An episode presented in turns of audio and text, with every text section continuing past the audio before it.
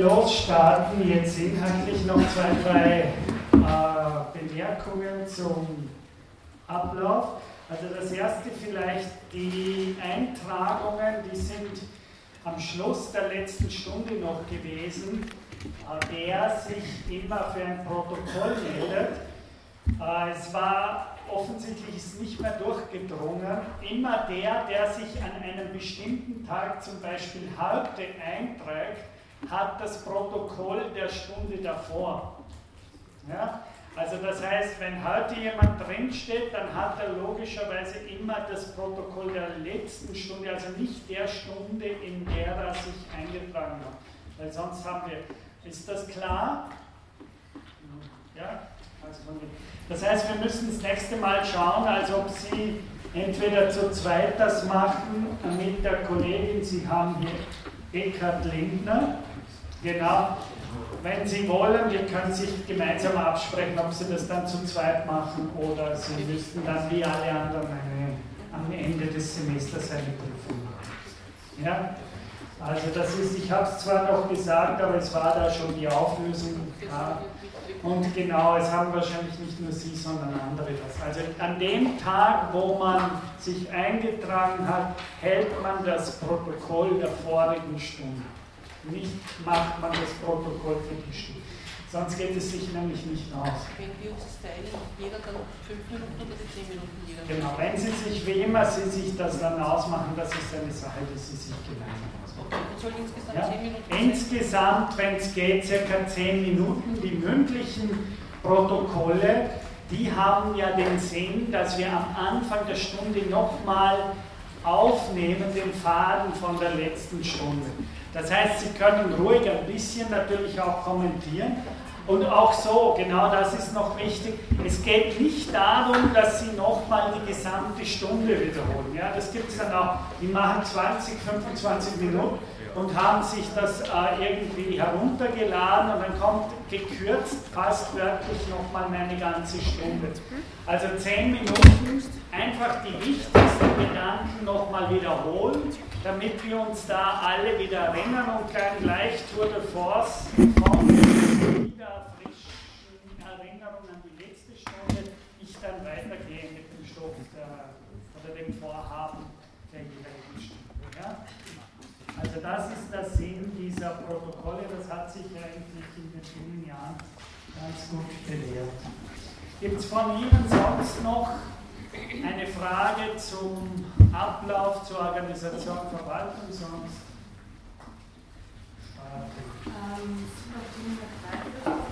Nein, nein.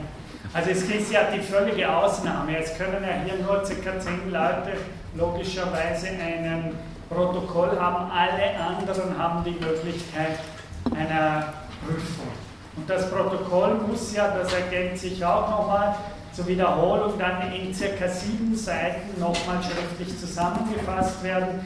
Das ist dann auch wichtig, weil wir dadurch automatisch eine Art Manuskript für die Prüfung haben. Ja? Damit haben Sie eine Zusammenfassung aller Prüfung, aller Stunden und das ist natürlich eines der wichtigen Materialien für Sie dann auch für die Prüfung.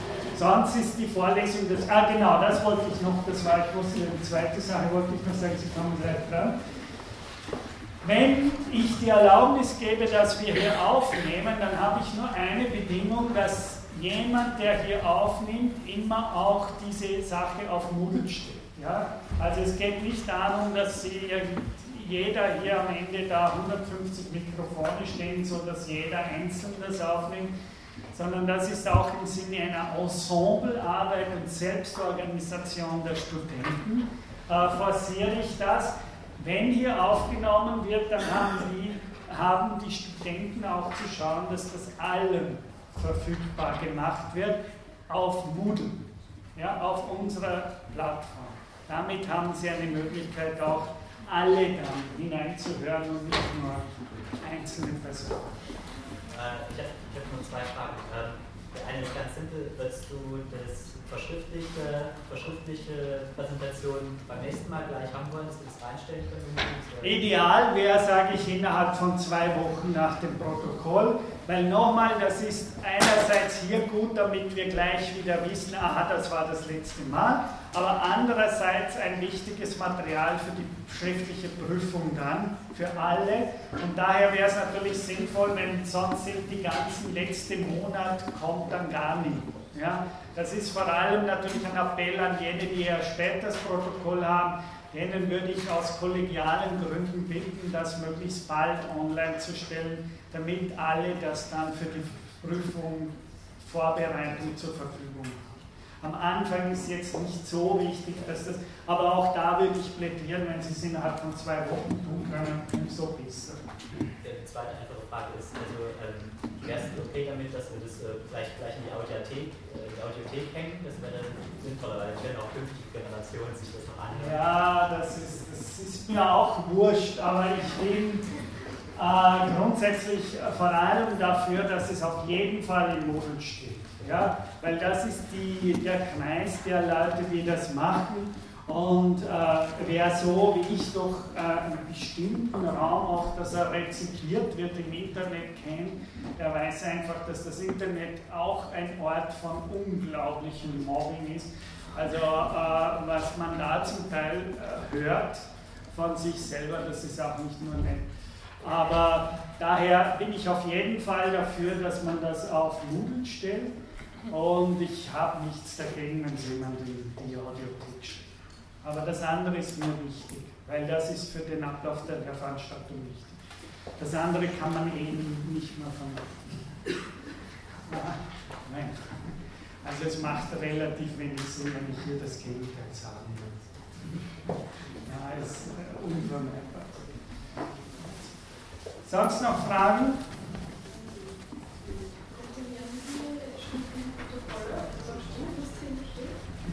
Ja, ich schaue sie mir schon an. Ja. Aber ich höre sie ja auch hier schon und Sie werden dann sehen, wenn jemand vorträgt und wenn ich mit einer Sache nicht ganz äh, einverstanden bin, dann versuche ich die meistens nochmal klarzustellen, auch in der Vorlesung. Ja. Es ist, ich sage Ihnen das wirklich jetzt, das ist kein Fake, sondern Realität. Die letzte Prüfung, dann wäre ich von hier aus fertig, die letzte Prüfung, die ich vor zehn Tagen hatte, hat so ausgeschaut, dass die Hälfte der Leute nicht da waren und dass sich nur auf Moodle irgendwie oder schnell angehört hat. Und es ist keine Lüge, wenn ich sage, alle, die da waren, hatten eins oder zwei, ohne Ausnahme, das war noch nie alle, die nur so gekommen sind, weil sie sich schnell noch die Prüfung machen wollten und angelernt haben, sind ausnahmslos fünf gewesen. Also ich kann Ihnen daher empfehlen, äh, ich finde das auch irgendwie richtiger und da ich ja Leitphilosoph bin und äh, gleichzeitig auch äh, Performance und Lecture-Performance mache, äh, ich habe früher auch Videos gemacht, aber ein Grund, warum wir dann von Film und Video wieder zurück sind in die Live-Performance war, äh, dass hoffentlich die Live-Performance der Anwesenheit auch ein wichtiges Moment des Philosophierens ist.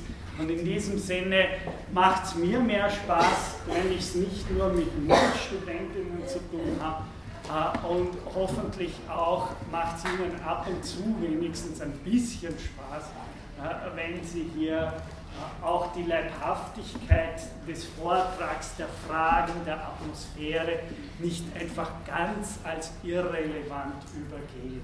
Ihr Mikrofon ist ausgefallen. Es ist, glaube ich, die Batterie aus. Also wenn Sie bereit wären, jemand zum Hingehen, also ich habe es eingeschaltet, aber meiner Meinung nach hat es keinen Saft. Ja? Aber ich kann es noch kaum. 1, 2, 3, 1, 2, 3 sogar. Das heißt, nur noch auf einen Punkt. Also, wir werden sehen, ob es durchhält bis zum Schluss. Okay, also gibt es dazu, also ich würde Sie, das ist ja auch ein schöner Anblick, ich schaue Ihnen gerne in die Augen. Äh, also, wenn Sie da sind, äh, dann freut mich das auch. Und ich nicht am Ende sehe, äh, dass ich mit Leuten prüfe, die ich eigentlich das ganze Semester lese. Gut, jetzt ist es schon wieder weg. Also vielleicht, wenn jemand, wäre jemand bereit zum äh, hinauszugehen und zu fragen, ob wir neue Batterien haben könnten. Also beim Quartier links vorne. Das als Reihe. Gut, jetzt, was hatte ich vor? Jetzt kann ich gleich ohne Mikro performen. Äh, was hatte ich vor im Laufe dieses Semesters oder womit will ich jetzt beginnen? Ich habe Ihnen schon gesagt, bei der letzten, die ja eher eine Art überblickszusammenfassende Stunde war, dass ich heute mit einer, wenn man will, untypischen Stunde beginne, nämlich wir beginnen das erste Einheit mit einem berühmten Text, nicht der indischen Philosophie, sondern, das kann man schon noch sagen, der zeitgenössischen europäischen Philosophie, nämlich Limited Inc. von Jacques Derrida, um Ihnen zu zeigen, was eine der Thesen dieser Vorlesung ist, dass es eine seltsame Affinität gibt zwischen dem, was man im 20. Jahrhundert poststrukturalistische Philosophien oder Differenzphilosophien genannt hat, die also vor allem in Frankreich, aber natürlich auch dann ganz stark rezipiert in Amerika, weniger rezipiert im deutschsprachigen Raum, eine der wichtigsten Strömungen der Nachkriegsphilosophie wurde. Sie kennen die Namen äh, Foucault, Derrida, über den ich jetzt sprechen werde. Äh, Sie kennen den Namen Deleuze, Judith Butler und so weiter. Das wären sehr prominente philosophische Vertreter solcher Differenzphilosophien.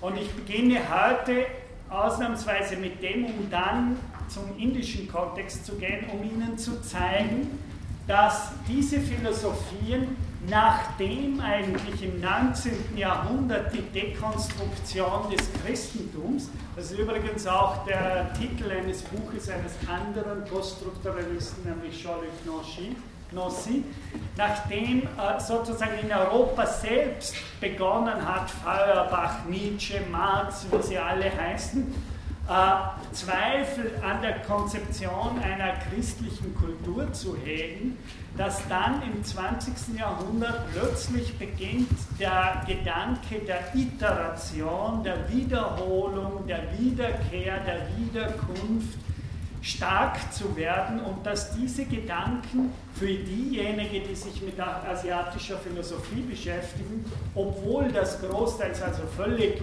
wenn Sie so wollen, un asiatische Philosophen sind. Also wenige von denen haben sich ernsthaft je mit der asiatischen Philosophie auseinandergesetzt.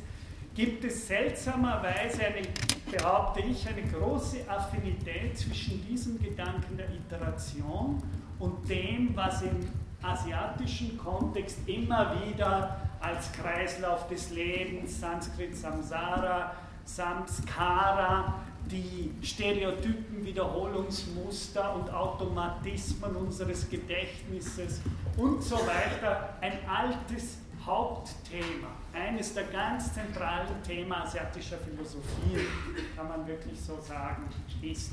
Und äh, eben nachdem ich heute beginne, diese westliche Gegenwartsphilosophie einfach mal anzudeuten, ich möchte hier keine Vorlesung über Poststrukturalismus und Differenzphilosophie halten, sondern ich möchte einfach andeuten, dass es hier, wie ich zeigen werde, interessante Übereinstimmungen gibt, nachdem in der westlichen Kultur eben Schopenhauer und solche Leute äh, begonnen haben, äh, die klassischen Schöpfungsgedanken der Welt etc. zu dekonstruieren und nicht mehr einfach nur zu wiederholen. Also das, wenn Sie so wollen, wie Deleuze sagen würde, das Bild oder das Image der klassisch christlich geprägten Philosophie zu bröckeln Ja? Okay, also ich werde mich jetzt einem sehr schwierigen Buch, ich weiß nicht, ich habe Ihnen ja, ich habe eigentlich ja nur eine Bitte, dass Sie immer diese Texte lesen, die ich hier angebe und wenn es geht, schon bevor Sie hierher kommen, sodass Sie wissen, worüber ich spreche, nicht nur aus meinem Mund, sondern aus Ihrer eigenen Lektüre. Äh, das ist ein ganz wichtiges Buch und ein sehr strittiges Buch. Es hat zu Kontroversen geführt aus ganz unterschiedlichen Schulen der Gegenwartsphilosophie. Vor allem gibt es eine große Kontroverse zwischen diesem Text, den ich hier bespreche, von Derrida und Searle, den haben Sie wahrscheinlich auch schon gehört, äh, einem der wichtigen Sprachphilosophen des 20. Jahrhunderts.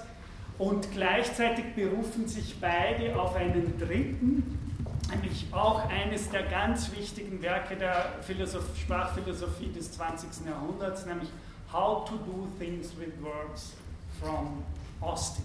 Ja? Also das ist einfach nur kurz der Umkreis.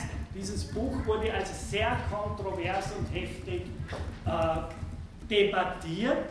Searle, der Derrida hier angreift, vielleicht ist es noch als kleine Rahmenerzählung, Searle selber, einer der wichtigsten Proponenten der Philosophie des 20. Jahrhunderts, war einer der Redelsführer, als in Harvard plötzlich aufgetaucht ist, dass man Jacques Derrida eine Harvard-Professur, also eine Cambridge-Professur, äh, verleihen könnte. Und dann haben sich unter anderem Searle und mehr als 2000 namhafte, danke sehr, namhafte Philosophen, also, also Top-Philosophen der Welt, aufgeregt, wenn Derrida die Professur in Harvard bekommt, dann geht die Philosophie in Harvard ihrem Ende zu. Ja? Das, ist schnell, das ist schnell gesagt. Sie müssen sich denken, das muss man aber aushalten. Das heißt, stellen Sie sich vor, Sie sind Arzt und werden Primar in Wien ja, von irgendeiner Abteilung und dann melden sich die 2500 weltweit Primariate für diesen Stuhl und sagen, wenn der dieses Primariat kriegt, dann geht die Medizin in Wien unter. Äh, also das ist schnell gesagt, aber zeigt, wie umstritten und wie heftig hier die Angriffe äh, auf diesen Text war. So viel zu ein bisschen zu dem Kontext, in dem dieser Text auftritt. Und jetzt habe ich vor, einfach einige Passagen mal zu lesen, Zitate, Sie können sie auch hier verfolgen, aus diesem Text und dann werde ich versuchen, die zu kommentieren und mit denen gemeinsam äh, ein bisschen auseinanderzunehmen. Zitat der Derrida, eben aus Limited Inc. Seite 20. Diese Texte gibt es alle auf Moodle. Sie haben das vielleicht gesehen auf PDF. Nachdem die Menschen in der Lage waren, einander ihre Gedanken durch Laute mitzuteilen, Kommuniqué, empfanden sie die Notwendigkeit, sich neue Zeichen Seins ja, auszudenken um sie fortbestehen zu lassen und sie abwesenden Personen zur Kenntnis zu bringen. Ich hebe diesen Wert der Abwesenheit hervor, die bei neuerlicher Befragung einen gewissen Bruch in der Homogenität des Systems herbeiführen könnte. Das Zeichnen steht gleichzeitig mit der Einbildungskraft und dem Gedächtnis. In dem Moment, da es durch die Abwesenheit des Gegenstandes, Entschuldigung, von der gegenwärtigen Wahrnehmung erforderlich wird. Beispielsätze, der Reda ist tot.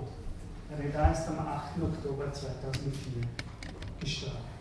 So, ich werde mal versuchen, äh, diesen Text ein bisschen aufzuschlüsseln. Der Reda beginnt Limited Inc mit einer These, die ganz stark anknüpft an einen anderen berühmten deutschen Philosophen, nämlich Martin Heidegger, der begonnen hat, wenn man folgende These, sage ich mal, aufzustellen in Bezug auf die Gesamtheit, wirklich Gesamtheit der abendländischen Philosophie und ihrer Geschichte. Martin Heidegger ist der, der behauptet, es gibt eine Tendenz der abendländischen Weise zu denken, in der die Präsenz und die Anwesenheit nicht mehr hinterfragt wird und daher in gewisser Weise die Metaphysik der Präsenz so etwas wie Abwesenheit vergisst. Ja? Das war eine der großen Thesen von Heidegger, an die Derrida in diesem Text offensichtlich anknüpft. Was heißt das? Die europäische Philosophie, und das muss man jetzt, ich zitiere, also ich sage nicht meine Meinung, sondern wie Heidegger das sagt.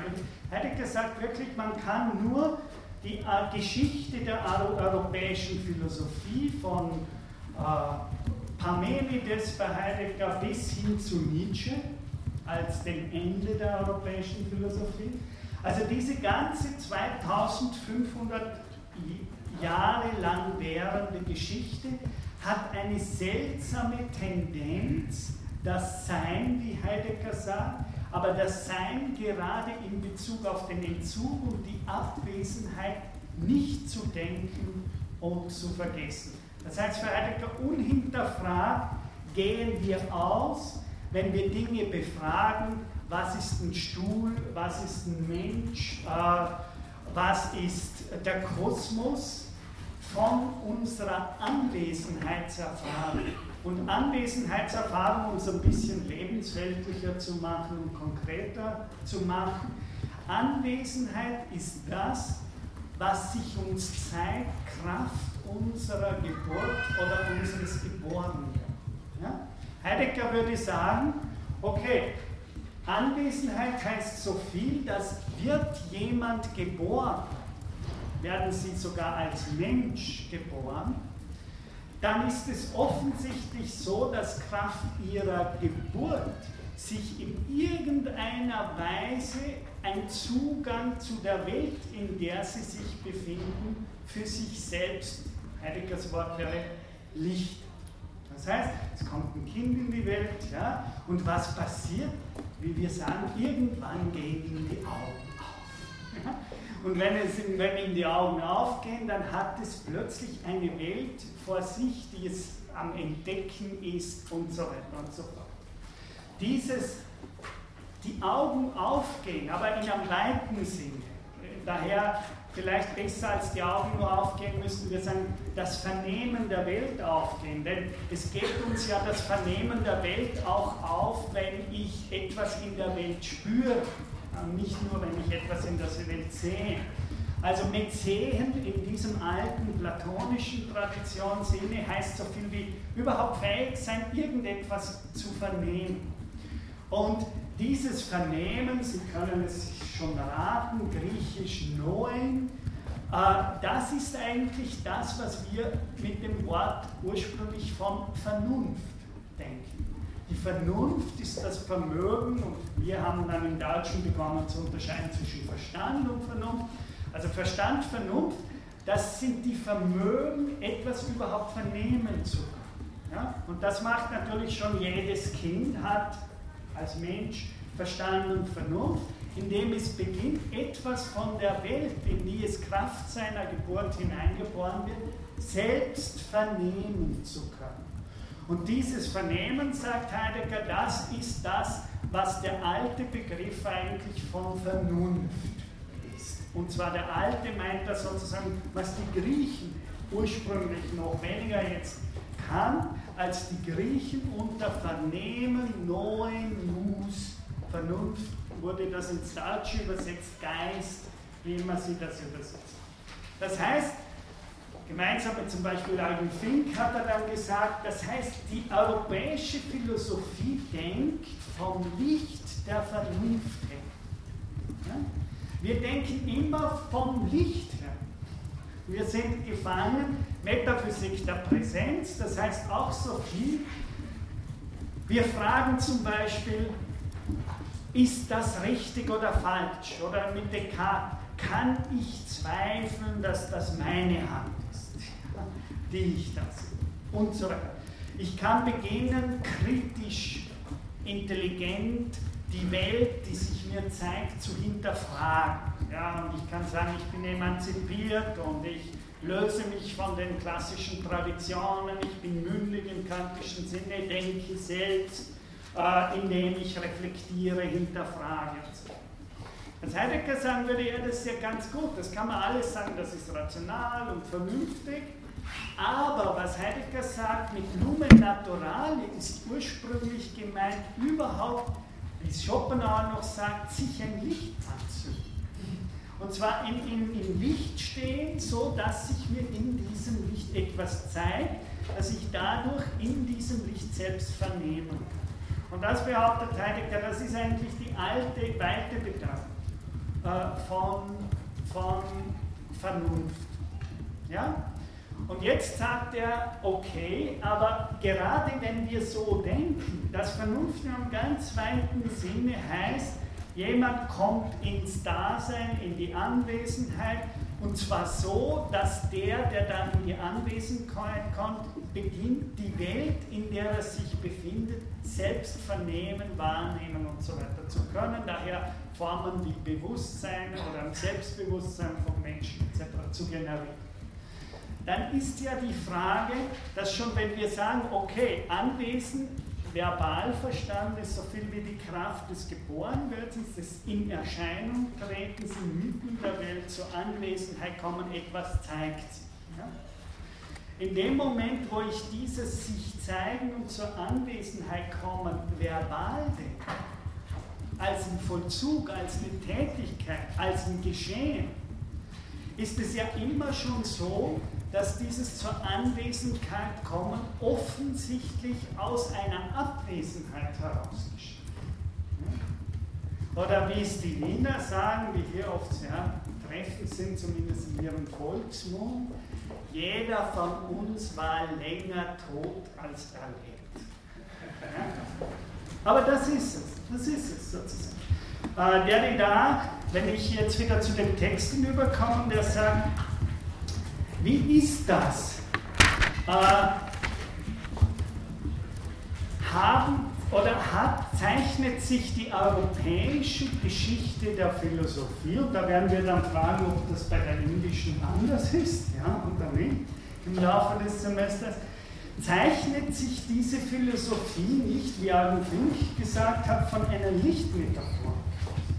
Sozusagen, Sie geht immer schon davon aus, dass wir im Licht stehen und vernehmen können. Dass uns die Welt, so wie sie uns erscheint, uns selbst in ihrer Gegenwart gegenwärtig wird. Ja, Husserl steht ja.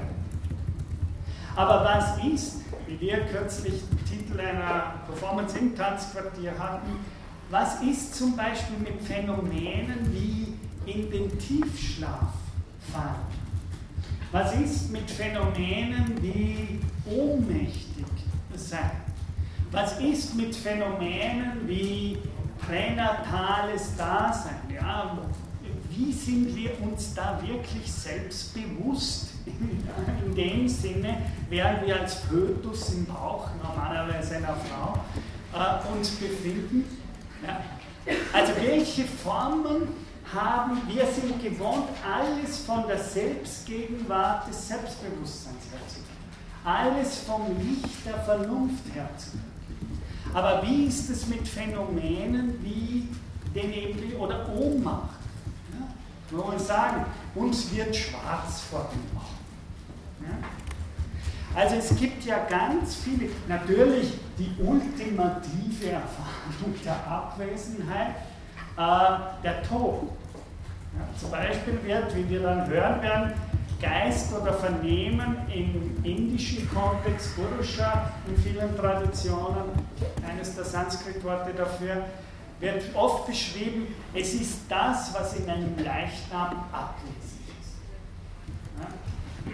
Das ist das, wenn, wenn ich einen toten Körper sehe, dann ist offensichtlich die Vernunft aus dem draußen. Aber das heißt jetzt im alten, noch griechischen Sinne, nicht, der, kann, der tote Leichnam kann nicht mehr denken, sondern das heißt, er kann überhaupt nicht mehr vernehmen. ja? der fühlt nichts mehr, der, der, der sieht nichts mehr, der hört nichts mehr und so weiter. Das heißt, Denken umfasst hier alle Weisen des Vernehmens.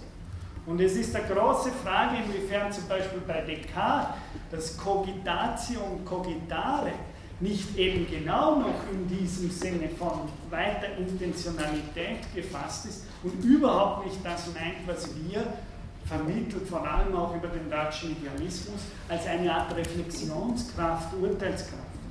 Das ist nur ein Denkvermögen, aber unter sehr vielen anderen.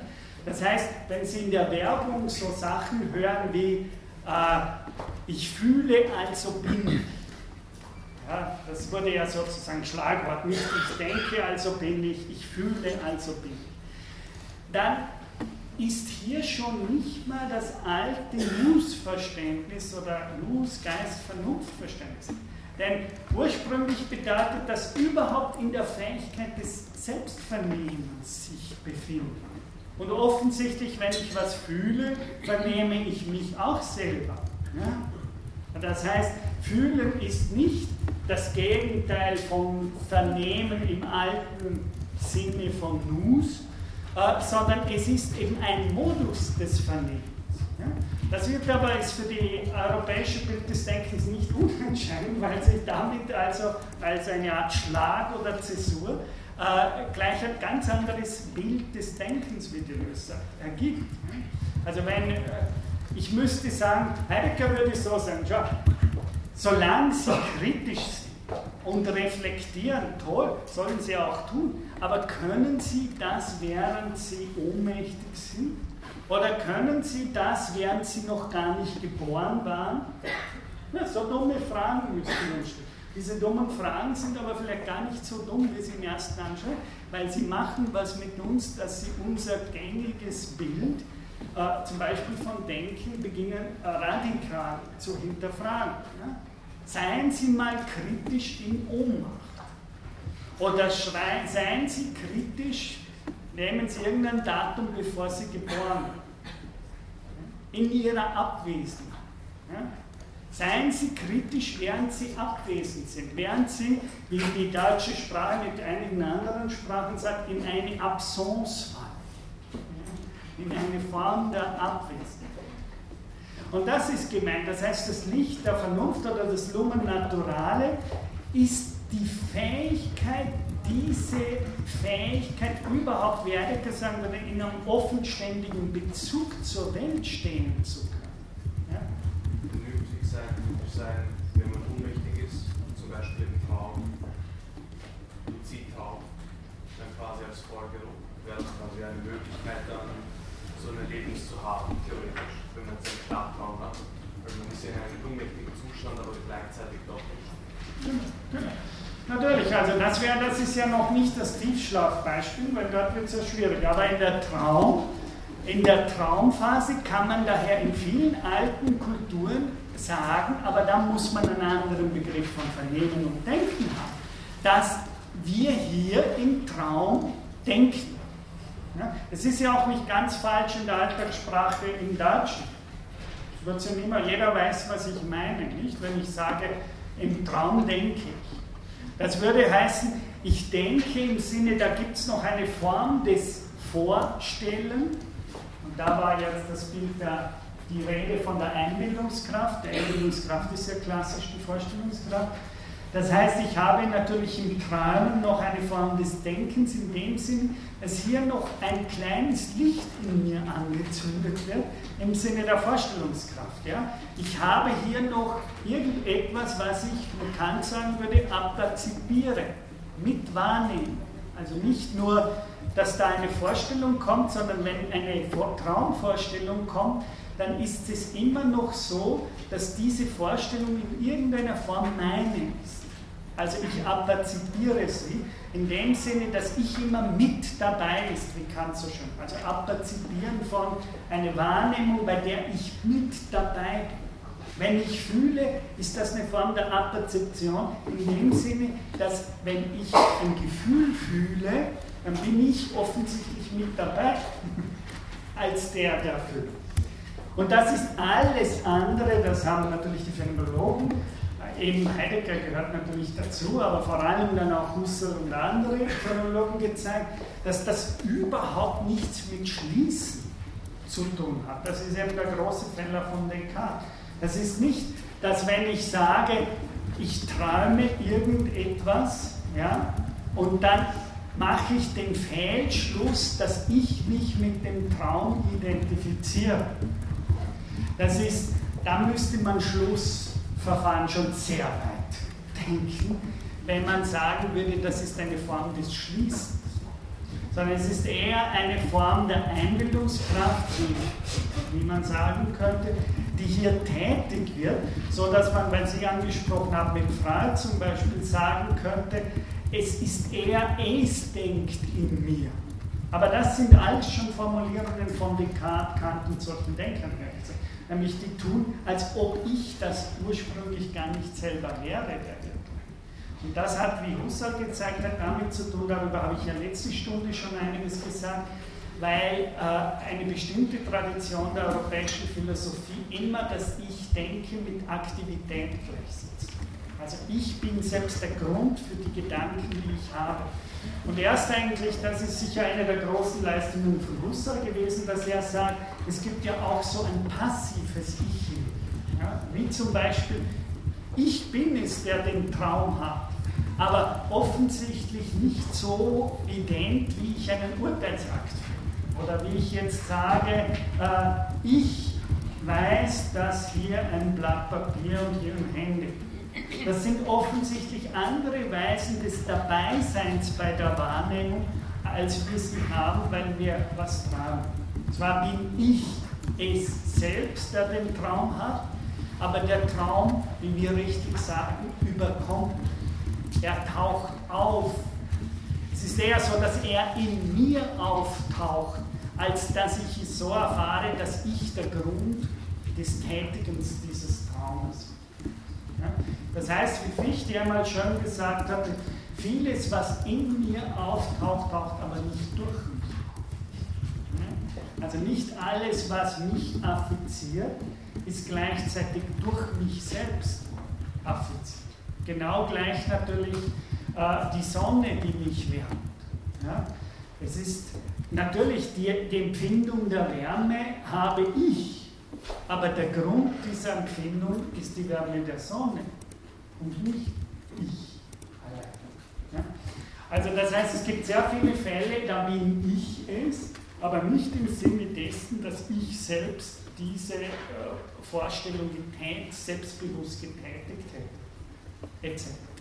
Genau. Also das ist wichtig. Es gibt diese, diese Linie, äh, Heidegger, dieser Derrida-Text, behaupten, dass wir so gewohnt sind, immer von der Anwesenheit her zu denken, dass wir zwei Ewigkeiten, die ich mit Wienerischem nochmal sagen könnte, permanent vergisst. Nämlich die Zeit, in der wir gar nicht da waren und die Zeit, in der wir gar nicht mehr da sein werden. Und Vielleicht um da noch einmal von Heidegger zu Derrida hinüberzuführen. Äh, Heidegger hat berühmte Formulierungen wie wir könnten gar nicht Mensch sein, wenn wir nicht in das Nichts hinausgehalten werden. Und damit meint natürlich Heidegger gerade das. Wenn ich da bin und lebe und im Licht der Vernunft die Welt vernehme, fühlen, denken, handeln und so weiter. Ist es immer schon so, dass wir als Menschen irgendwo mit angegangen werden von der Zeit, sage ich mal, Zeit und Ewigkeit ist ja das Ding, von der Zeit, in der wir gar nicht da waren. Und irgendwo spielt im Leben, das ist nicht sozusagen, das ist ein Modus, Heidegger würde sagen, des Daseins, des Lebens selber.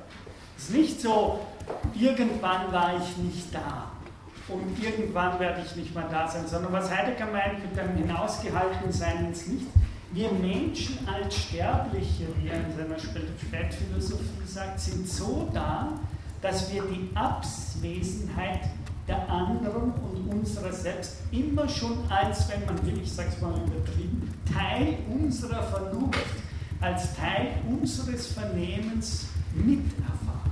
Wir können nicht? Wir können nicht anders, als uns auch als Sterbliche zu vernehmen. Und das ist genau gemeint.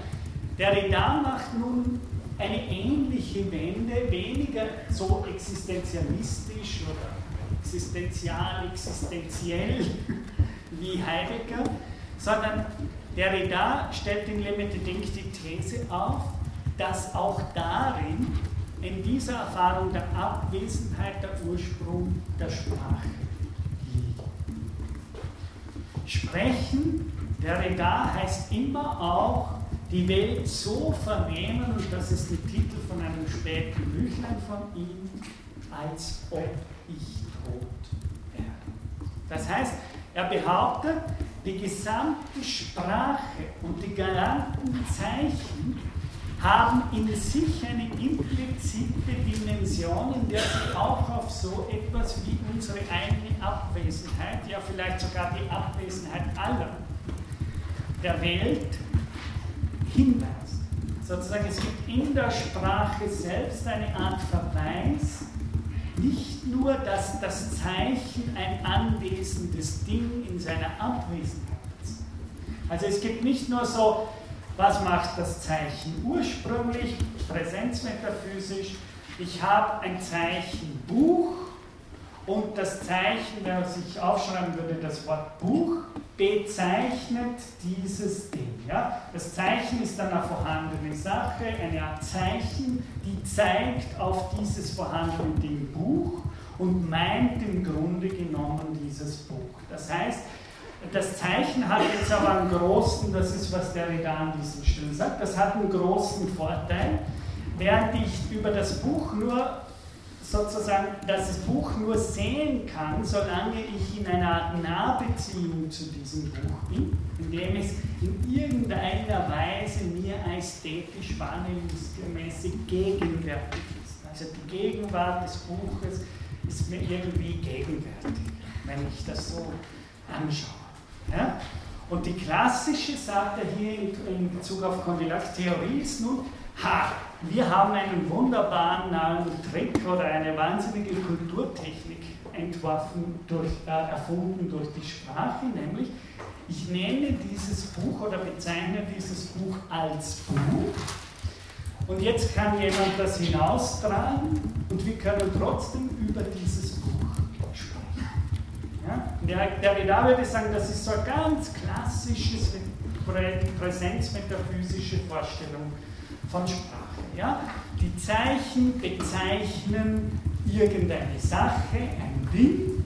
Das Ding ist präsent, das in der Abwesenheit des Dings bleibt nur noch das Zeichen präsent.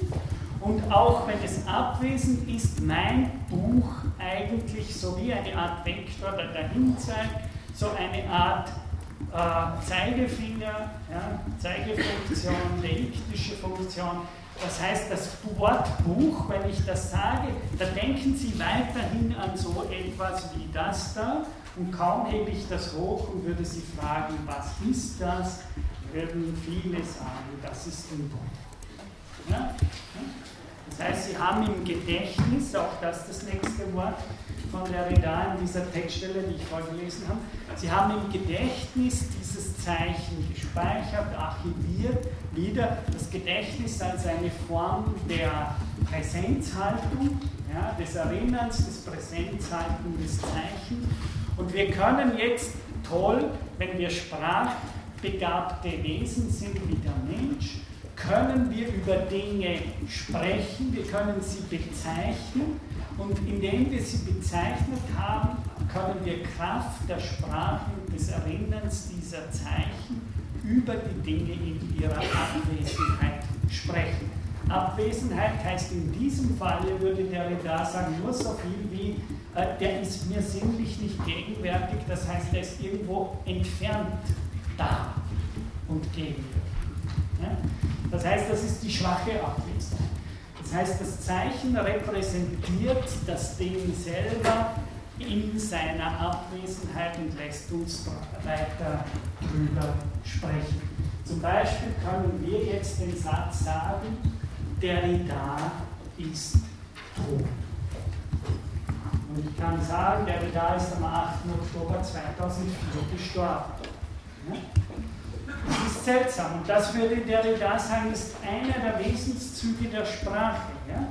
Derrida ist tot. Aber das Zeichen Derrida, sein Name, Jacques Derrida, überlebt ihn selbst. Und das ist für Derrida entscheidend für jede Formbildung von Zeichen. Ja? Ein Zeichen ist etwas, was das, was es bezeichnet, wesenhaft überleben kann. Das Zeichen ist das, was sich im besten Sinn des Wortes abstrahiert und loslöst von dem, was es bezeichnet.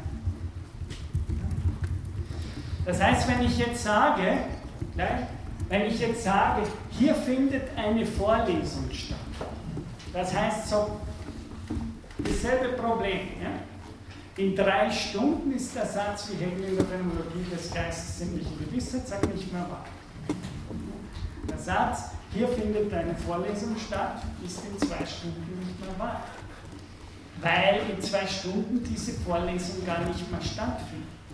Das heißt, das Ereignis, das ist Signaturereignis Kontext, ist die Überschrift dieses Aufsatzes, das Ereignis dieser Vorlesung ist, scheint so zu sein, als wäre das ein einmaliges Ding mit einem bestimmten Datum. Ja, zwischen äh, 15 Uhr und 16.30 Uhr am so und so findet das statt. Aber sobald ich versuche, das in Worte und Zeichen zu fassen, zu bezeichnen, kommen so Sätze wie eben, die Vorlesung hat stattgefunden. Und diese Sätze haben sich offensichtlich abstrahiert und losgelöst von dem Ereignis der Vorlesung selber. Das heißt, wenn Sie in fünf Stunden diesen Satz sagen oder jemandem erzählen, Sie waren von dann und dann in der Vorlesung, können Sie wunderbar über das sprechen, ohne dass das Ereignis der Vorlesung selber da als Datum datierbar stattfindet. Und das meint, das meint der Reda. Wenn ich ein Wort habe, und Sie wissen ja, das Ganze endet mit dem Hinschreiben seines Eigennamens, der Unterschrift, der Signatur, Jacques Derrida. Äh, wenn ich zum Beispiel einen Akt habe, wie ich unterschreibe, schnitze gerade, ich mache das immer so. Das heißt, ich werde jetzt vom ersten gleich ins letzte springen und dann wieder irgendwo zurückspringen. Also das heißt, das, so endet das Buch und Sie haben da seine Unterschrift, das heißt fürs Internet, Sie könnten alle seine Unterschriften fälschen jetzt mit dieser Unterschrift, die ich Ihnen hier zur Verfügung gestellt habe. Also wenn Sie ein Buch herausgeben und einen berühmten Namen signieren wollen, hier haben Sie die Originalsignatur Jacques Derrida. Äh, das heißt, er schreibt das hin, aber das ganze Geheimnis, über, über das Derrida hier sprechen will und uns nachdenken lassen will, ist das, wir behaupten doch gerade bei einer Unterschrift, dass das so eine Art einmaliges Ereignis ist. Na, und jetzt sagen Sie, stimmen Sie dem Ganzen zu oder nicht? Ja? Okay, dann unterschreiben Sie. Ja? Und das, die Unterschrift ist ja normalerweise nicht nur so, wie ja, es hier macht Jacques Derrida, sondern was steht meistens neben der Unterschrift, wenn man so einen Vertrag unterschreibt? Datum und Ort. Ja? Das heißt, nochmal bestärkt, so, jetzt Seien Sie vorsichtig. Es geht hier um ein einmaliges Ereignis. Sie bezahlen hier ad personam, und das heißt ganz allein. Das ist natürlich Derridas Marxismus, verrate ich Ihnen. Der Bürger würde sagen, ja, das sind nur Sie. Ja, der, der, dies, der oder die, die hier unterschreiben, das sind Sie selbst. Ja, das ist worauf sind Sie selbst ja mehr. Sie bezeugen hier ad persona. Als Ihre Person bezeugen Sie, dass Sie damit einverstanden sind oder nicht einverstanden sind. Ja? Und genau das will ich da in diesem Text sagen. Ist das wirklich so gibt es das, das heißt dann in dem Text, gibt es sowas wie Signatur? Man sagt ja selber, ja, völlig blöde Frage, natürlich, permanent werden Verträge unterschrieben oder Notizen, ja, habe gelesen, der Chef, ja, sozusagen durchwinken und so weiter und so fort. Äh, offensichtlich gibt es das, aber es ist eine seltsame Paradoxie in so einem Akt. Wie, wie ich es vorher bei, der, bei dem Hörsaal Denn einerseits behauptet eine Unterschrift, okay, Wien am so und ich habe diese Sache äh, bejaht oder nicht. Und jetzt sagt er wieder, aber ist es nicht so, dass, also auf der einen Seite mal ganz oberflächlich, offensichtlich kann dieser Satz und eine Unterschrift kopiert werden, gedruckt und kopiert. Sie kann, der Akt des Unterschreibens andere Redewendung von Derrida kann ad acta gelegt ja, Er spielt dann. Der Akt, in dem er vollzogen wird, ist auch einer, der sich ins Gedächtnis einschreibt, in ein Archiv einschreibt, sei es in unser Erinnerungsarchiv oder in das Archiv eines Buches oder eines Dokumentationszickels oder was. Das heißt, er sagt aber, das ist typisch, das ist genau, was Sprache macht. Es gibt einmalige Ereignisse, aber in dem Moment, in dem Sie in das Medium Sprache hineingeben, sind sie wesenhaft zitierbar und in, oder kopierbar, wie wir das heute ja medienphilosophisch permanent erfahren.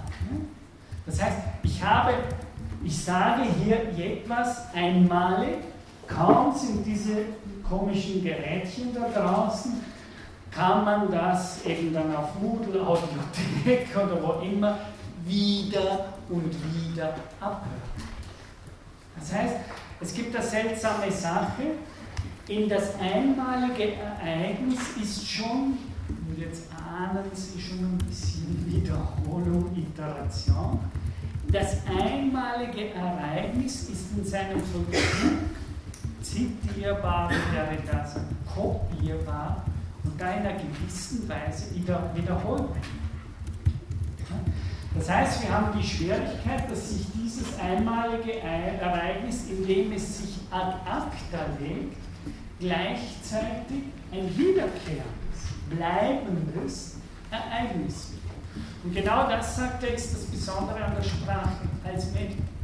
Die Sprache funktioniert wie ein Archiv, wie eine Art Gedächtnis, in der die Vollzüge, die vollbracht werden, gleich dadurch, dass sie sich einschreiben in das Medium der Sprache, sowas wie Wiederholbarkeit, Zitierbarkeit, Kopierbarkeit, Beständigkeit gewinnen.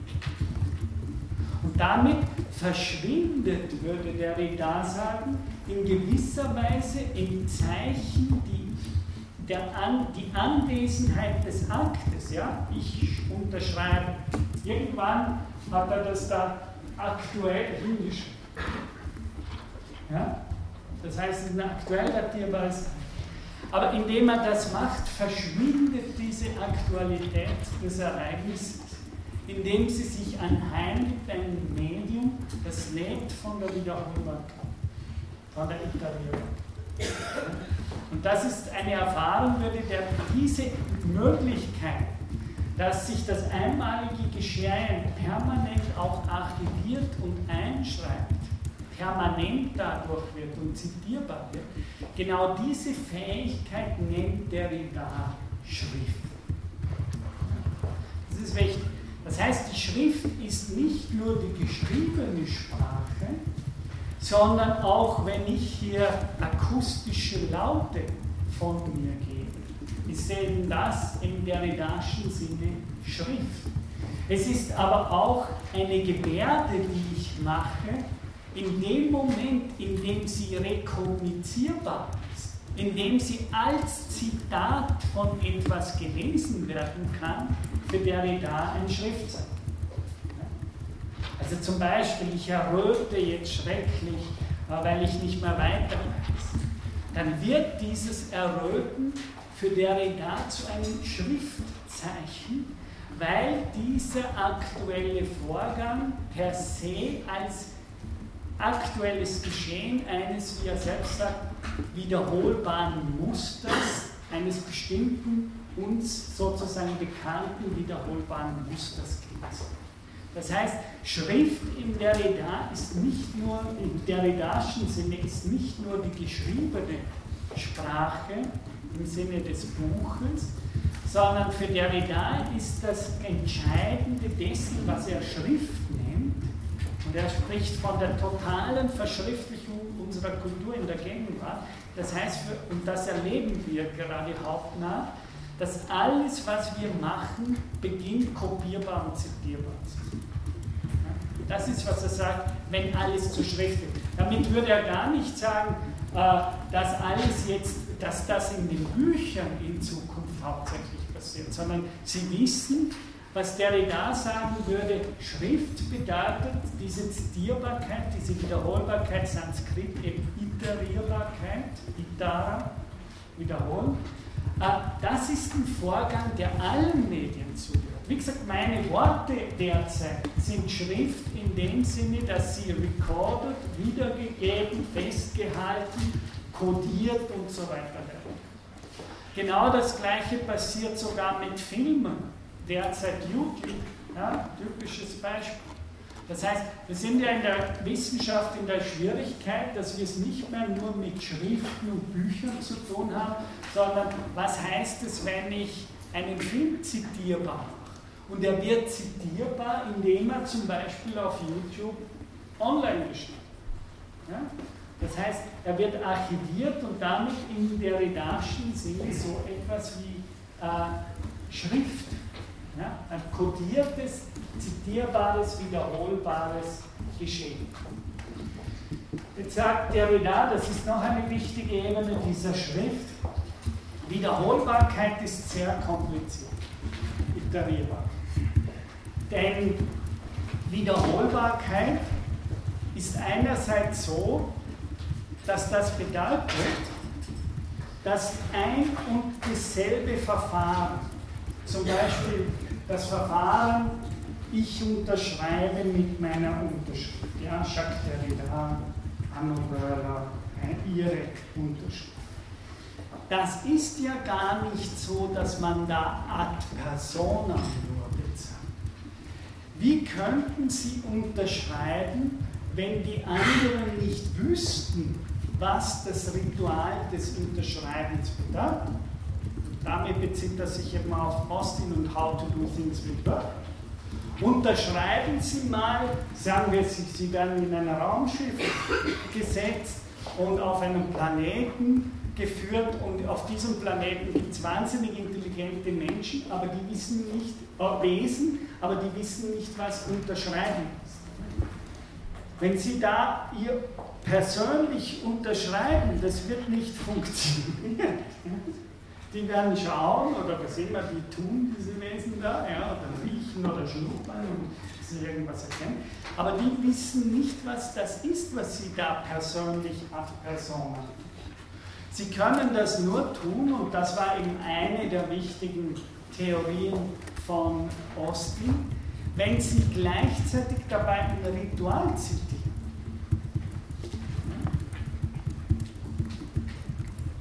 Sie würden mich jetzt auch nicht überhaupt nicht verstehen, vielleicht verstehen Sie mich ja wenig, aber ein bisschen verstehen Sie mich sicher, äh, weil ich rituell die Sprache gebrauche. Damit haben sie ein Problem. Oder ich. Das heißt, ich habe offensichtlich jetzt nicht in einem für Sie in irgendeiner Weise dekodierbaren Sinn gesprochen, während Sie, wie ich davor gesprochen habe, zumindest diese Art von Rede verbinden konnten und wieder, das haben sie nicht bewusst gemacht, sondern kaum rede ich, verbinden sich meine Worte in ihnen konventionell zu ganz bestimmten Bedeutungen und Strukturen. Es ist ja nicht so glücklicherweise, dass sich so wie ein Erstklässler abut, abut, ja, So ist es ja nicht. Also Sie sitzen da, haben das Ritual der Sprache erlernt, schon weitgehend. Und wenn ich mich selbst auf dieses Ritual zitiere, äh, dann ist es auch so, dass Sie selbst dieses Ritual zitieren äh, und sozusagen diese Art von Rede von mir hier äh, entschlüsseln, mehr oder weniger. Und das ist eine nächste Ebene. Daher würde der Derrida sagen, und das schließt natürlich an an das, was ich am Anfang gesagt habe, das sind doch viel eher wieder automatisierte Prozesse, so eher eine Art Sprachmaschinen, die hier stattfinden.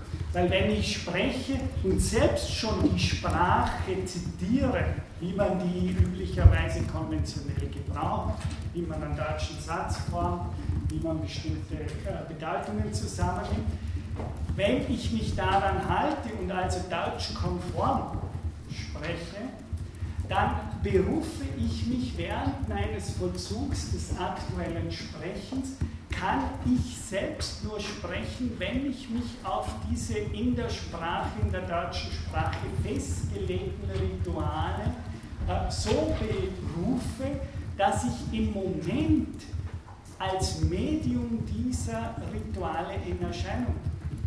Das ist ja die berühmte Wendung von Jacques Lacan und Heidegger, indem sie damals den provokanten Satz gesagt haben, nicht ich spreche, sondern die Sprache spricht.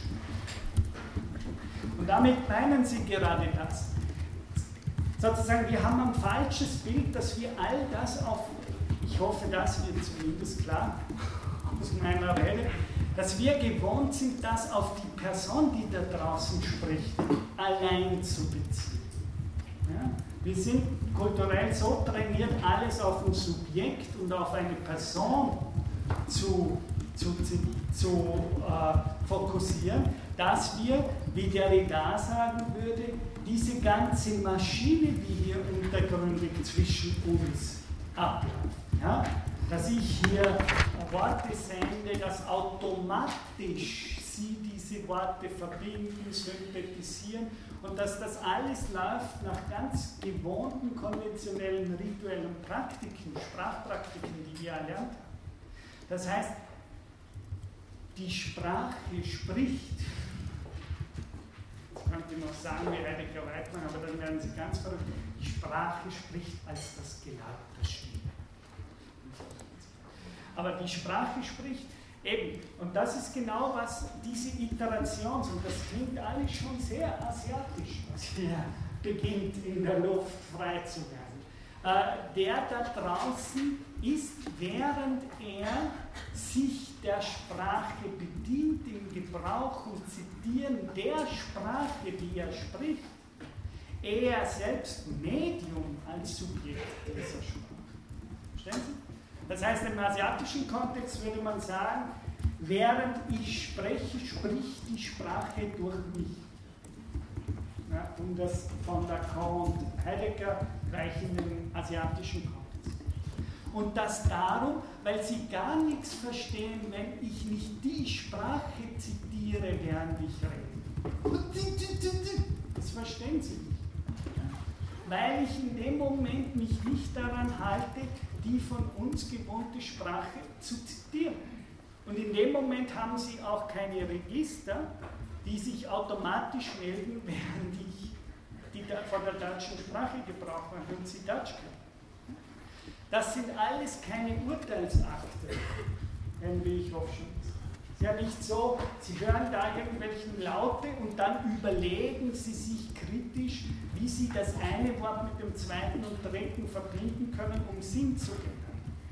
Nein, diese Verbindung, sobald Sie der deutschen Sprache mächtig sind und ich halbwegs, ist es so, dass diese Verbindung automatisch stattfindet, sobald jemand beginnt zu reden. Die Maschine läuft. Oder wie meine Lehrerin Avital sagen wird, you cannot stop the deconstructing machine. Also die Sprache, ich kann, das ist ganz schwer. Sie müssten ein hoher Yogi sein, um, wenn jemand Sie anruft, Althusser, ein ganz wichtiger Topos bei Altus, Judith Butler und so weiter, die anrufen.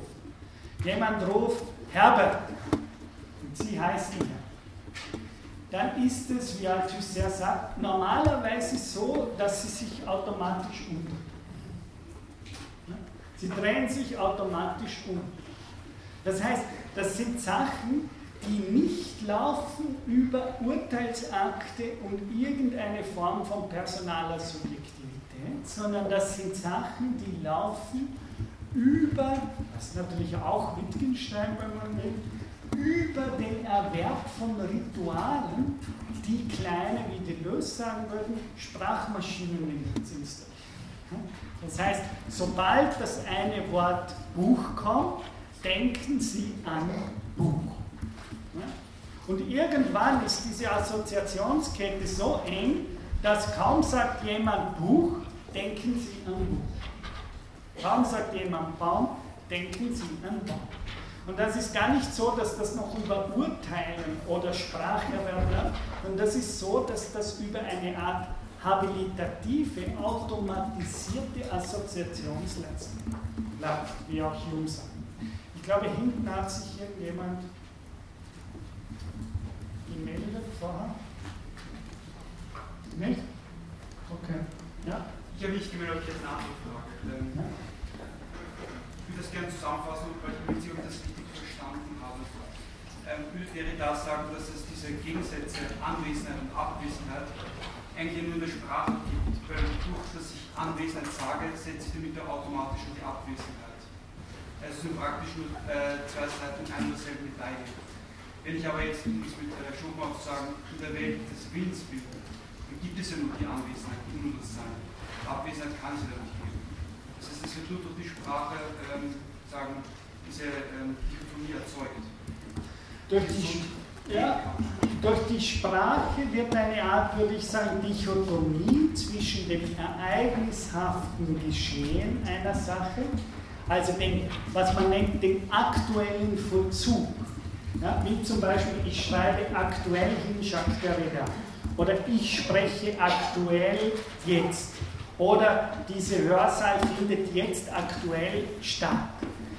Diese Aktualität hört auf, wirklich rein aktuell zu sein, in dem Moment, in dem wir Sprachwesen sind.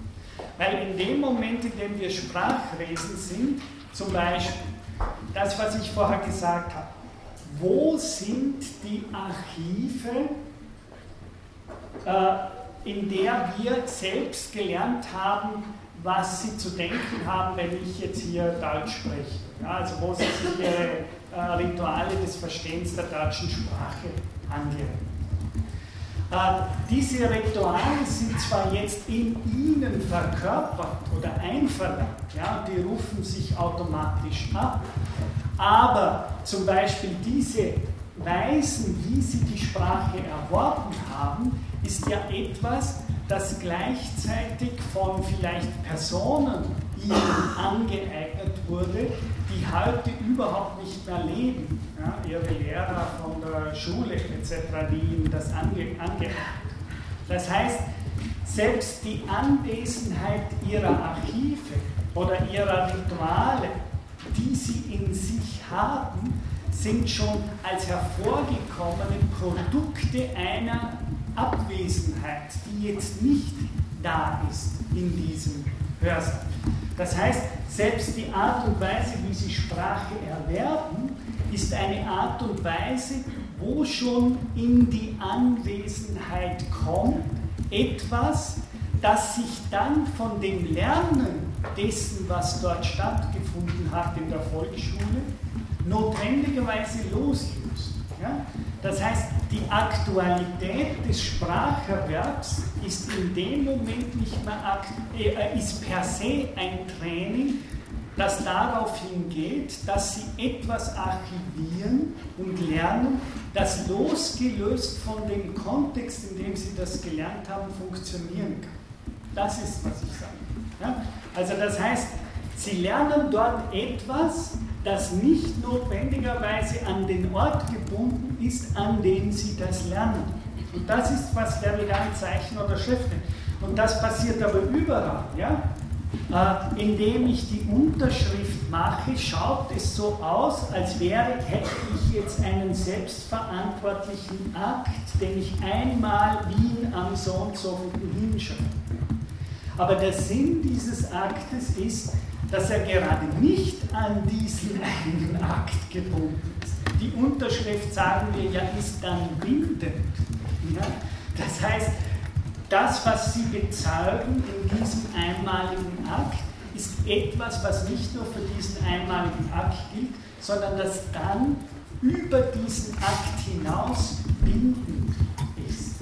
Und genau so würde Derrida sagen, verschwindet die Aktualität dieses Vollzugs hinter dem, was hier als bindend niedergeschrieben ist. Sozusagen die Aktualität des Ereignisses geht hinein in die Sprache. Jetzt ist aber das nur die eine Seite der Medaille. Ja? Das ist mehr oder weniger die Medaille, wo ich sage, okay, es gibt die Aktualität dieses Stattfindens des, der Vorlesung, die Aktualität des Unterschreibens und offensichtlich verschwindet diese Aktualität in den Zeichen, äh, die das festhalten und von dem Akt selbst abstrahieren. Das, was ich mit der Ad lege. Ja, jedes Schreiben ist ein Ad acta. Ganz wurscht, wo, welches Archiv es ist. Also wenn ich was memoriere, zu auswendig lernen, dann lege ich es im Vollzug des Auswendiglernens ad acta in mir selber. Sozusagen, ich werde selbst das Archiv, das diese Texte dann mit sich herumträgt, ja, am eigenen. Das ist, hier, das ist hier gemeint mit dem in die Abwesenheit das ist aber nur die eine Seite, denn die paradoxe Situation ist ja die, und jetzt können die eher bürgerlich Gesinnten unter Ihnen wieder aufatmen, dass wir hier nicht alles nur an eine unterbewusste Maschine, das klingt ja fast schon so schlimm wie Marx und äh, diese Leute, also sozusagen, sie können wieder aufatmen. Der Reda sagt, neben dieser Art von äh, maschinellem Teil der Sprache ist es natürlich sehr wohl so, und das ist für ihn vor allem am stärksten natürlich in den Künsten, kommt das im, im poetischen, artistischen Gebrauch von Sprache zutage, dass ja diese festgelegten Archive nicht ein für alle Mal stabil sind. Ja? Sondern es gibt ja permanent so, dass irgendjemand mal äh, das Ritual des Unterschreibens oder des Haltens von Vorlesungen auch irgendwie verändert.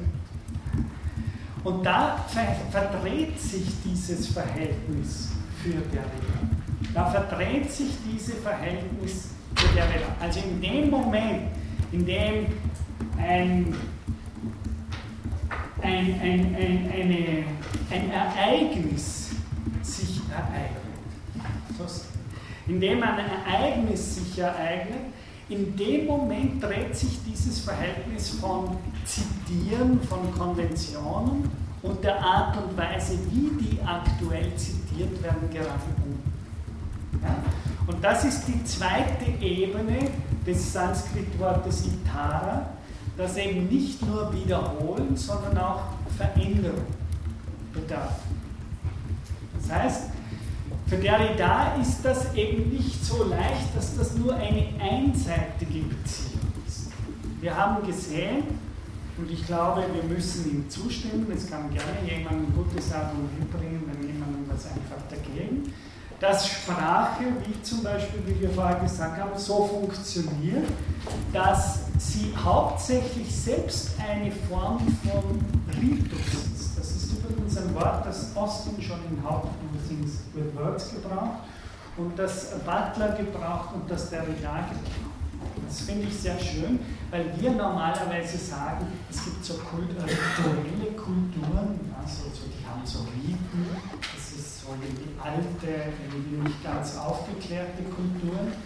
Und dann gibt es uns, aufgeklärte Kulturen, und wir sind äh, kritisch gegenüber Riten und solchen Sachen. Ja? Das Blöde, was der Derrida hier zeigt, ist, dass wir keinen einzigen Satz tätigen könnten ohne solche Sprachriten. Äh, eben, wie wir gezeigt haben. Wenn die Maschine der Verständigung unterbewusst, die permanent hier hin und her geschoben wird zwischen Ihnen und mir, der Verständigung, des Missverständnisses, des äh, äh, Unverständnisses, äh, dieses unbewusste Lesen, wie Paul immer sagt. Sie lesen mich, ob ich will oder nicht. Was ich sage, wird von ihnen aufgelesen und sie eingesogen in ihre Interpretationsmaschine und so weiter und so fort. Ja, und am Ende, erst viel später, taucht das bei ihnen auf als eine äh, Vorstellung, als eine Art Vorstellungsform. Äh, das ist die eine Seite. Aber auf der anderen Seite sagt Derrida, ist also, man könnte sagen, in dieser ersten Seite verschwindet das aktuelle Ereignis hinter diesen ritualisierten Konventionen und Maschinen.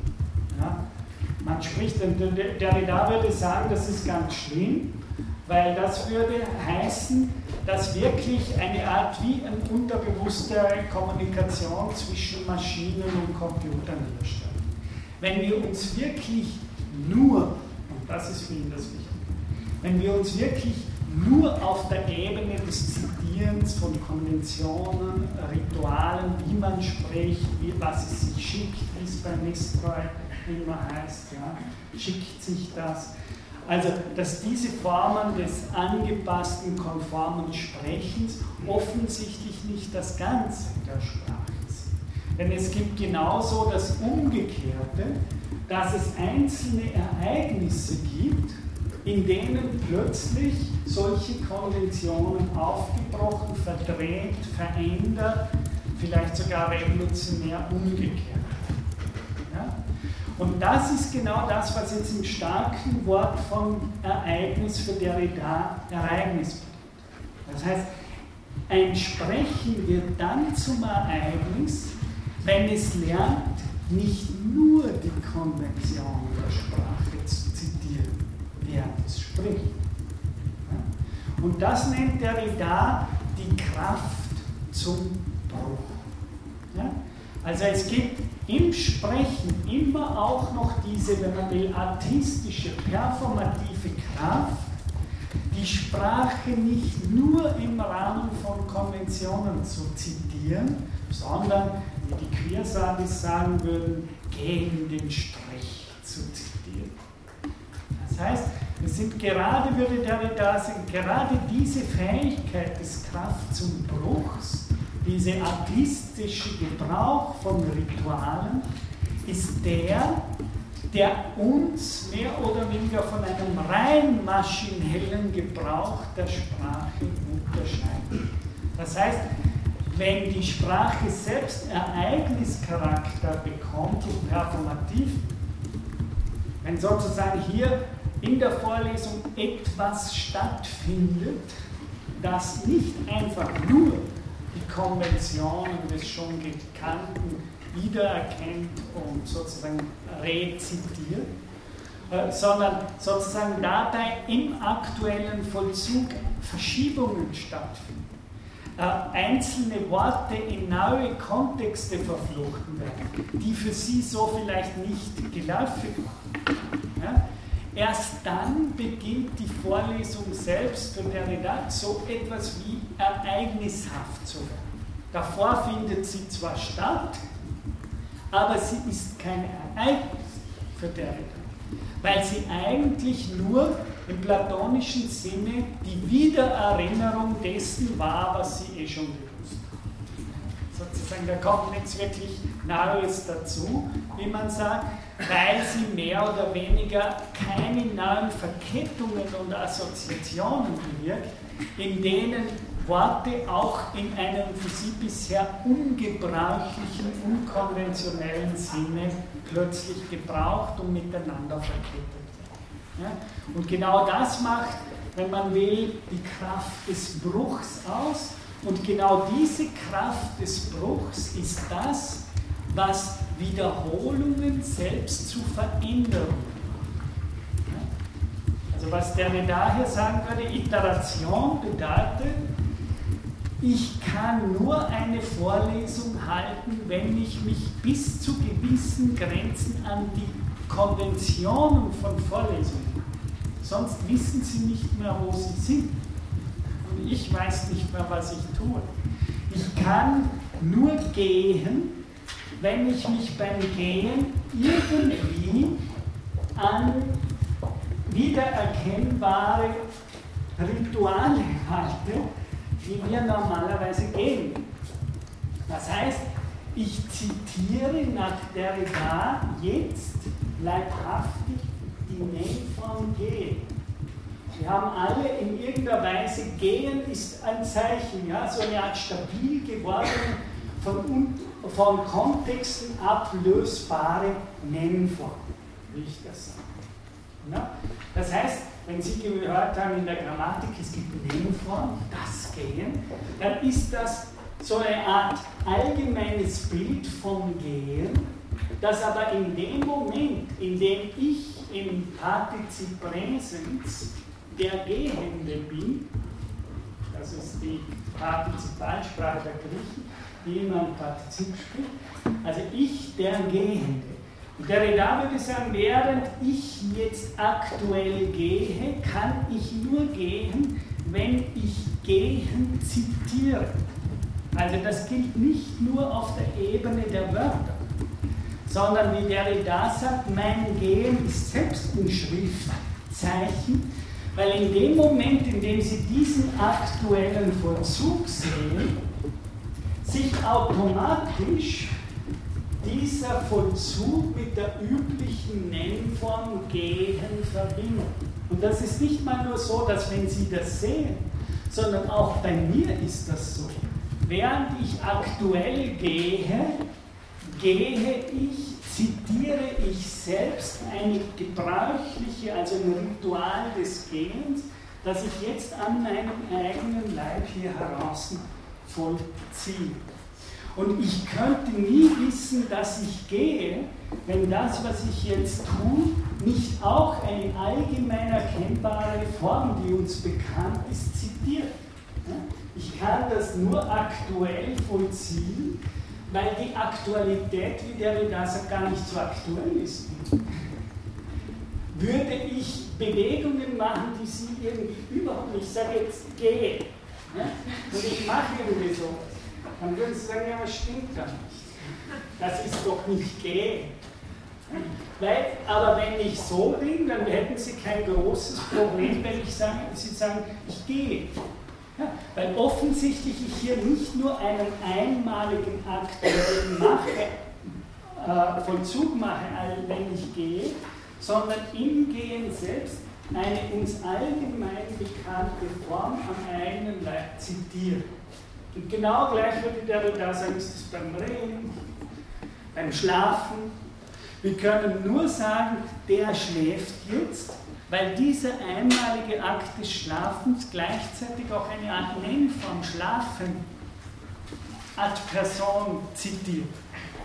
Und der, das Ritual kennen wir. Ja? Ich sehe den und das, ah. Ja, und das heißt, das bringt uns aber auch viele philosophische Probleme. Ja, ist es jetzt die Person, die da schläft? Ja, aber die Person kann nur schlafen, wenn sie gleichzeitig eine allgemeine Form zitiert. Sonst weiß ich nicht, was sie tut, was sie schlaft. Ja, ob sie schläft oder zieht. Aber Schlafen kennen wir. Und das Schlafen gehört nicht mir. Ich bin nicht eine Person, die definiert, und darum funktionieren ja diese ganzen eben Privatdefinitionen. Ja, ich kann jetzt sagen, Schlafen ist eigentlich was ganz anderes. Aber wenn es wirklich ganz anders ist, dann würden Sie nicht mehr erkennen, dass ich schlafe, wenn ich schlafe, während ich etwas ganz anderes. Verstehen Sie? Das heißt, es ist nicht nur so, Sie können sagen, ich definiere Schlafen jetzt neu. Ja, natürlich können Sie das. Aber es wird nicht funktionieren. Sie können das tun. Es wird nicht funktionieren, weil die anderen nicht mehr wissen, was sie tun, wenn sie dann das tun, das nicht mehr schlafen. Im Grunde genommen ist es ja nichts anderes also ich beobachte, weil ich ein Wissen davon habe, habe, was Schlafen bedeutet, kann ich auch sagen, dass derjenige jetzt schläft, sonst könnte ich es ja gar nicht. Genau. Sie müssen, genau, aber das ist nur die eine Seite. Sie müssen gleichzeitig dasselbe vom Objekt denken. Der Schlafende wüsste auch nicht, was er tut. Das ist ganz wichtig, weil wir gewöhnt sind, alles vom Subjekt her zu denken. Der Schlafende wüsste ja auch nicht, was er tut, wenn er nicht ein allgemein bekanntes Ritual vollziehen würde, wenn er schlaft, wenn er dran tut. Das heißt, es ist nicht nur so, wie wir eine schlechte Philosophie behauptet, sozusagen eigentlich das Objekt selbst, das, die Griechen haben das noch anders gedacht, aber die Nazeit denkt das nicht mehr so. Was ich jetzt, das heißt, es ist wichtig, ist nicht nur so, ich sehe da jemanden liegen und ich denke oder bezeichne dann das als Schlafen, sondern was Derrida sagen würde, das ist nicht, die Schrift ist viel weiter als nur sozusagen dieses äh, Gedanken mit Worten weil auch der andere nicht wusste, was er tut. Also, das heißt, er schläft, heißt, er selbst ad personam fällt in ein allgemein bekanntes Ritual, das er jetzt vollzieht. Schläft ein, schnarcht oder was. Auch das erkennen wir gleich. Allgemein bekanntes Ritual. Äh, das ist, was der da sagen will. Also das Zitieren ist nicht nur eine Sache, die wir im Kopf machen oder im Bedeuten der Dinge, sondern im Verhalten der Welt selber wird permanent zitiert und iteriert. Ja? Und nur darum stoßen wir in der Welt auf bekannte Formen. Also, die Frage, das Tier weiß nicht, dass es schläft. Aber es kann dieses allgemein geteilte Ritual vollziehen. Das ist ja genau, es zitiert auch Schlaf. Und da, da kommen Sie auf ganz, ganz, auf ganz wilde äh, Terminologien. Das ist ja, warum der, dieser Artikel von Derrida so, so umstritten war. Aber meiner Meinung nach ist er trotzdem richtig, weil er dekonstruiert damit eine ganze Reihe von falschen Bildern, die wir im Kopf haben.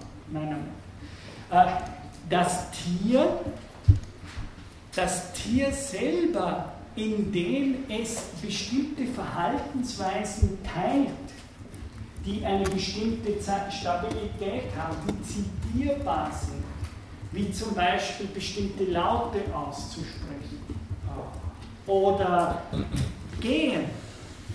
Das ist ja auch wichtig. Also man sieht ja in vielen das ist ja alles griechisch, da ist hier in dieser Form ganz griechisch. Äh, wenn ich sage gehen, dann meine ich ja nicht nur etwas, was sich, auf was sich Menschen was ein.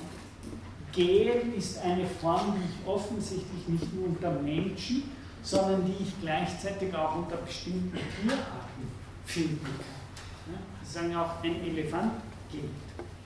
Ja, oder ein Löwe geht auf vier Beinen. Das heißt aber, und das ist eben der Begriff der Iteration von Derrida, das heißt, das ist eine wunderbare Lösung des Problems des unsinnlichen, sinnlichen von, von Hegel zum Beispiel. Verstehen Sie? Sie haben ja im deutschen Idealismus zum Beispiel immer das Problem, wie ist das einzelne Singuläre hängt zusammen mit dem Allgemeinen. Und der Derrida macht hier im Anschluss an Heidegger eine sehr simple, aber meiner Meinung nach geniale Vorstellung. Die Frage stellt sich mich sogar. Wenn ich sage, ich gehe ad persona, dann zitiere ich dabei eine ererbte Form eines Ahnenlehrers. Ich zitiere etwas, was mir andere als Form überliefert und übergeben. Und damit aber verändert sich das ganze Bild von Ich und anderen, von Einzelnen und Allgemeinen. Das heißt, das Problem gar nicht. Wenn ich jetzt spreche oder gehe, dann bin es immer ich selbst als Einzelner, aber der ein allgemeines Verfahren, das ich nicht selbst erfunden ich bin doch nicht der Erfinder des Gehens. Ich bin auch nicht der Erfinder des Sprechens. Ich kann, aber gleichzeitig bin ich es, der es tut, wenn er es aktuell vollbringt. Aber ich kann es nur aktuell vollbringen, wenn ich diesen allgemein verfügbaren Ritus an mir selbst wiederhole. Und das meint er eben mit Iteration. Und das Verhältnis ist jetzt zum Artistischen noch einmal gesagt. Jetzt im üblichen Sinne zitieren wir gehen oder sowas oder reden Instrumente. Das heißt, wir, das ist, wir wissen, wie das geht und wir tun das einfach. Wir tun das. Zur Kunst und damit zum Ereignis wird das, wenn ich jetzt plötzlich frage, was ist eigentlich diese rituelle Form G? Und es wird plötzlich sozusagen bewusst gearbeitet an dieser überlieferten Form. Ja, wenn Charlie Chaplin anfängt so zu gehen, ja, um die ganze Komik seiner Zeit und seiner Kriege sozusagen zu paraphrasieren, dann entwickelt er offensichtlich einen für uns sehr komischen, seltsamen Gang. Aber das ist, würde der Reda sagen, das ist ein Ereignis, was der da sagt. Weil der zeigt uns nicht einfach nur gehen, so wie man geht, sondern in dem Fall zeigt sich ad personam plötzlich das Gehen selbst als eine modifizierbare, veränderbare, nicht einfach stereotyp zu zitierende rituelle Form. Und damit eben bekommt sie einen performativen, artistischen, wenn Sie so wollen, ereignishaften Charakter. Das heißt, seine Art zu gehen wird plötzlich ein Ereignis. Und da ist es jetzt nicht mehr so, er geht künstlerisch, weil er das Ritual einfach konform und richtig an sich selber zitiert, sondern hier dreht sich das Ganze eben um. Künstlerisch zitiert er es falsch, aber kreiert dadurch gerade eine neue Form. Ja? Er, er, zitiert falsch, weil so geht man nicht. Ja, das schickt sich nicht, so zu gehen, wie der geht. Aber so wie er geht, wird diese Form des Gehens jetzt selbst zu einer neuen Art und Weise äh, zu gehen. Ja? Und es bekommt eine neue Bedeutung, warum er so geht. Und das ist, was er sagt, da dreht sich das um. Und der aktuelle Vollzug in der Art und Weise des parasitären Zitierens von Ritual, das heißt des Ungewöhnlichen, des nicht konformen Stereotypen Zitierens von Sprache, von Gehen, von Schlafen und so weiter, gerade das wird jetzt zur Auszeichnung für so. Ähm, aber ich habe eine Frage, weil eben genau dieser Druck passiert, auch diese eigene Stadt gefunden hat, oder eben dann die Charlie Chaplin dann immer anders geht, das wird dann selber auch wieder zum Ritus. Natürlich. Weil Leute ja auch, das heißt, es ist ja eigentlich immer ein Teufelskreis, weil selbst wenn Druck stattfindet, ist es eigentlich zwar kurz da, aber geht das dann nicht selber immer wieder. Aber genau das ist, was der da. Sobald etwas erfunden wird, wie das Ritual wird kulturell des Unterschriftenschreibens erfunden, in dem Moment, wo es erfunden worden ist, ist es zitierbar. Und in dem Moment ist es wiederholbar. Und in dem Moment entsteht also was, die, die, die, worauf das Ganze hinausgeht, was Derrida als Schöpfung und Werden in der Zeit und mit der Zeit nennt, passiert durch solche differenziellen Wiederholungskreise. Schöpfung ist eben nicht ein einmaliger Akt, der mehr oder weniger im Vorhinein planmäßig die Welt hervorbringt, sondern Schöpfung ereignet sich als das Ereignis solcher Brechungen, in denen in der differenziellen Wiederholung gleichzeitig Veränderung. Und darum verweist er in diesem Text gleich am Anfang auf das Wort Sanskritwort Itara, Iteration, weil dieses Wort eben seit jeher beide Bedeutungen versammelt. Wiederholung nicht einfach nur das Gewesene so wie es war gleich zu wiederholen, sondern Wiederholung selbst als schöpferisches Prinzip, das im Wiederholen das, was es wiederholt, gleichzeitig verändert. Und das bringt uns sehr auf den Begriff der Schöpfung äh, im indischen Kontext. Ja, von dem her, ich werde am Schluss dann einmal noch versuchen, auf diese Iterationsproblematik zurückzukommen, aber sonst werden wir jetzt den Rest des Semesters uns von diesen ersten Gedanken her den Begriff der Wiederholung in der indischen Philosophie. Danke.